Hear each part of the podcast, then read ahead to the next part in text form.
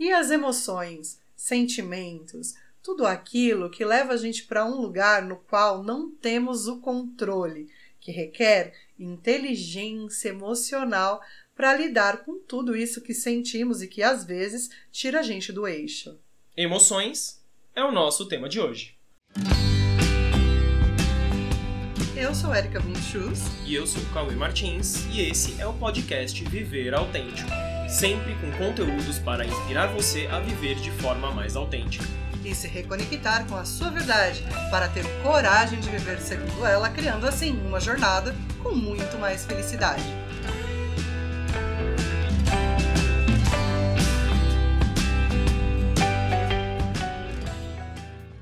Como se relacionar com as emoções? Será que é colocando muito mais racionalidade na vida?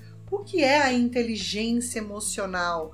Lidar com essas emoções de forma inteligente. Será que é possível controlar as emoções? Entender o significado das emoções, na verdade, eu acho que é muito mais importante do que simplesmente decidir não senti-las. Elas estão lá, elas são importantes e a gente vai pensar no porquê. Vamos entender que as emoções, elas fazem parte do ser humano e a gente não tem muito controle sobre sentir, sobre os sentimentos, sobre eles invadirem. É uma reação que nós temos, né, falando aqui de forma muito simples, aquilo que acontece com a gente na vida. E aí nós aprendemos a calar emoções. Desde criança tem aquele não chora, não fica triste, engole esse choro, vai, engole esse grito. Coloca o para, sorriso no rosto. Para de gritar. E aí esse espaço que faz com que a gente entenda que algumas emoções elas não devem ser demonstradas. E já quando você tá contente, nossa, que sorriso lindo! Como você tá feliz hoje? Ai, que agradável estar tá perto de você nesse momento. E aí a gente aprende desde então que as emoções que são consideradas felizes, né, os sentimentos felizes, eles devem ser colocados para fora, ser colocados nas redes sociais. E os, e os tristes, ah, é você querendo se aparecer, você querendo fazer manha, né? Você é extremamente mimado, tá querendo é, drama, nhen, nhen, por aí vai, né? É, começa um julgamento de valores entre sentimentos bons e sentimentos ruins, emoções boas e emoções ruins, como se fosse de fato uma escolha, né? Como se a gente decidisse, ah, pronto, agora eu quero ficar triste. Eu decidi fazer isso, quero ficar triste. Vou escolher, tenho todas essas daqui, vou escolher essa. Ai, tô precisando de atenção, então hoje eu vou ficar muito frustrada, porque eu tô querendo muita atenção e muito carinho. Então, olha, a gente decidiu que hoje eu tô frustrada. Não é bem por aí que a coisa acontece. É, na verdade a gente fala muito sobre verdade, né? A gente gosta muito de usar esse termo. Qual a verdade nossa? Qual a nossa verdade pessoal? E qual a verdade por trás das coisas que acontecem? E é interessante pensar mais ou menos assim: e se não tivesse nada de errado com você? Vamos começar por aí. E se não tivesse nada de errado em sentir emoções ruins? E se não tivesse nada de certo em sentir emoções felizes, alegres e divertidas, né? Se a gente compreendesse que o nosso corpo, ele é uma antena de captação de emoções, de emoções e sentimentos. O que acontece efetivamente? Nós temos aí nossos cinco sentidos que eles trazem sentido para nossa vida. O que, que eles fazem com isso? O nosso corpo capta. Então você olha algo e ao olhar algo você captou essa mensagem que esse algo está trazendo. E aí o seu, sua mente vai olhar para isso e vai falar assim: "Ah, interessante, eu captei isso. O que isso significa para mim?" E aí ele vai olhar dentro da pastinha arquivo que você tem, tipo um computador na sua cabeça, e vai falar assim: olha, da última vez que essa pessoa viu isso, ela se sentiu dessa forma. Então vamos se sentir assim de novo? E aí faz isso acontecer dentro da gente. Então, muitas vezes você olha para alguma coisa e fala assim: ah, uma pessoa que tem medo de altura, por exemplo. Vai ali, né, subir em cima de um banco, vai olhar para baixo e vai sentir aquele medo, né? Vai sentir aquela angústia dentro da, do estômago, no corpo e tudo mais. É uma reação do corpo ao a, a captação que ele fez da visão de algo que estava mais alto do que ele está acostumado.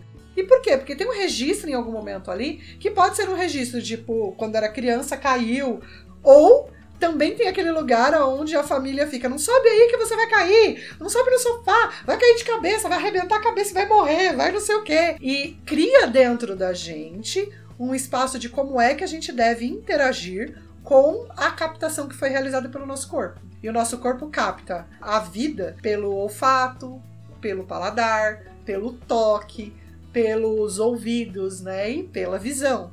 Então, entender que o corpo é uma antena de captação e que os sentimentos e as emoções são a resposta a essa captação, já ajuda muito a gente entender um pouco sobre emoções. É, já dá uma separação boa de entender que fora de nós existe algo que é controlável, mas dentro de nós existe algo que simplesmente está trazendo um sinal. Está simplesmente alertando sobre alguma coisa que a gente gosta, não gosta, faz bem, faz mal, que deve ou que não deve estar alerta, demonstrar alerta. Então, o grande processo e a grande mágica desse processo de inteligência emocional não é controlar o que você sente, e sim entender o que esse sentimento é para você, para você não se deixar dominar por esse sentimento ou por essa emoção. Porque compreendendo que ela é uma resposta ao ambiente, você vai compreender também que ela está te trazendo uma informação. Então, digamos que alguém tocou em você e você sentiu alguma coisa. Pode ter um sentimento aí para você que seja agradável e pode ser aí um sentimento para você que seja desagradável. Isso não significa que todo toque é horrível, que você tenha que virar uma ostra e fugir da face da terra você vai ter que olhar para isso e falar: poxa, gostei, legal, qual é o próximo passo? Não gostei, legal, qual é o próximo passo? É colocar esse toque de racionalidade, que a racionalidade não está em não ter as emoções, a racionalidade está em interpretar aquilo segundo aquilo realmente é. E às vezes olhar para aquilo e entender. Esta resposta que eu estou tendo aqui de não me é agradável ela vem de um determinado momento em que isso não foi agradável, mas nesse momento pode ser que isso seja legal para mim. Pode ser que eu goste disso daqui, pode ser que eu queira experimentar isso daqui, como é o caso, por exemplo, do medo da altura. Muitas vezes temos ali o medo da altura, mas estou louco para ir numa roda gigante. Pô, eu quero experimentar isso daqui. Efetivamente esse medo, ele é racional? Ou esse medo foi implantado? E aí eu me coloco na, no lugar de eu controlo o medo ao invés do medo me controlar. Este é o controle sobre a emoção. Não é que você tenha controle no, no você escolher o que você vai sentir, mas você consegue não deixar que ela tome conta de você. Isso. E é claro que algumas vezes, mesmo com a racionalidade, essa emoção é tão forte, ou a reação que isso te traz é tão poderosa, que ela tira totalmente você do eixo e você não consegue é, ter esse controle que a gente está falando. Uma coisa que eu acho que é muito palpável e que dá para entender muito bem é, por exemplo, medo de barata, né? Quantas pessoas não têm medo de barata, mesmo sendo óbvio que a barata não vai fazer absolutamente nada com ninguém. Não vai matar ninguém, não vai causar nenhum tipo de dano permanente. Mas ela vai voar na sua cara, né? e aí, quando chega nesse nível em que você não tem nenhum tipo de controle, onde nem a racionalidade óbvia consegue te trazer esse controle, aí é sempre muito importante buscar algum tipo de auxílio externo, como a Erika com medo de barata aqui, que a gente fez uma sessão de uma técnica de PNL com ela e ela rapidinho perdeu esse medo. É, eu imaginei que eu nunca na vida fosse perder o medo de barata, mas enfim, hoje eu consigo lidar com as baratas de uma forma bem bacana. mas efetivamente tem a possibilidade de você lidar com todas essas coisas, criando o quê? Um espaço de inteligência emocional. A inteligência emocional, ela é treinada né? Não é algo que as pessoas nascem com um dom da inteligência emocional. Tadã! Não. Você pega ali e fala, poxa, eu vou exercitar as min a minha inteligência de como é que eu vou lidar com essa situação. Claro, você pode começar com um exercício simples, né? Olhar para pequenos sentimentos, perceber que você é uma antena de captação seleciona um dos seus, do, um dos seus sentidos e começa a olhar para ele com mais atenção e perceber como é que você se sente quando você vê, ouve algo, quando você come alguma coisa. E aí, como é que essa sensação se incorpora na sua vida e quais as reações que você tem diante dela? Se colocar aí nesse estado de observação, né? Outra possibilidade é você ler a respeito. Então eu vou deixar um link aqui para vocês sobre o livro Inteligência Positiva, que fala bastante sobre como lidar com sabotadores, que são esse que nós criamos ali quando, quando criança, que faz com que a gente se sabote na, naqueles momentos em que a gente está querendo superar algo, que vem esses medos, que vem algumas situações que colocam a gente aí no piloto automático. Outra, outra forma bem bacana de colocar isso em prática e, e ter essas, essas mudanças são a modelagem, que a própria PNL fala, né?